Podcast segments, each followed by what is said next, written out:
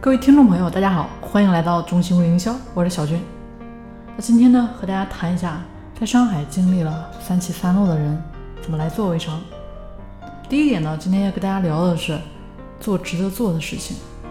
上周呢，从礼拜一到礼拜七啊，也是连轴转，魔都啊、帝都直接来回飞了四班飞机。那这周呢，其实跟大家核心讲的是这个卖货、团队建设的课程。啊，昨天晚上呢，回到上海，跟好友四林一起吃饭。四林呢又喊了他们一个叫大清的代理。四林说那个人呢特别想见我。啊，我说那就一起来吧。这个大清啊，他之前呢是做服装批发生意的。了解完他们的项目之后呢，就果断加入了。大弟说他自己的生意呢已经看到尽头了，再做下去的意义也已经不大了。于是呢，就跟司令一起去做了。大清他这个人呢，背了个一个书包，里面装的都是他的试用装。大弟说，无论见到谁，只要跟对方有机会聊一聊，那就一定会让对方呢试用一下他们的产品。只要别人有点兴趣，他要去说服别人跟他一起做代理。他跟我说，他们现在呢是刚开始，发展了几十人的团队。他呢想用再用三个月的时间。让自己的团队发展到一百人，争取年底呢超过五百人。虽然说是第一次见面吧，但是呢能够感觉到大清这个人身上呢那一股执着的劲头，而这样的状态也恰恰是创业者最应该具备的，同时也是最重要的品质。有的时候呢我们会忽略一些东西，所以我们要主动的去要资源。这里呢跟大家啊。还拿我们前面跟大家说的，我们这个朋友思林，他和他爱人呢，都是一毕业就来到我原来的公司呢去上班。那算到今天，我们也已经认识十来年了。但是他很少问我要资源，比如说让我推推他，或者说呢让我帮他拍个照啊、视频之类的。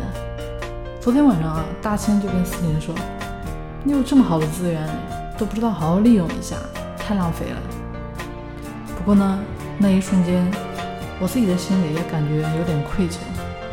都已经这么好的朋友了，为什么没有多给他一点支持呢？一方面是因为大家也太熟悉了，还有就是司令也怕我为难了。再者呢，就是确实忽略了这个资源。我想这些应该是司令没有利用好我的原因吧。昨天呢，我跟他们说，我不太清楚大家需要什么样的支持。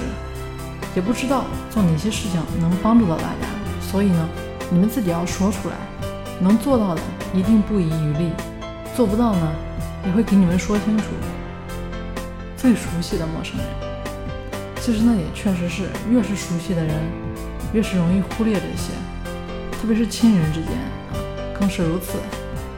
我自己呢和我弟弟之间也很少沟通，每次见面也没有多少话，但是如果遇到了事情，一定会毫不犹豫地保护好他。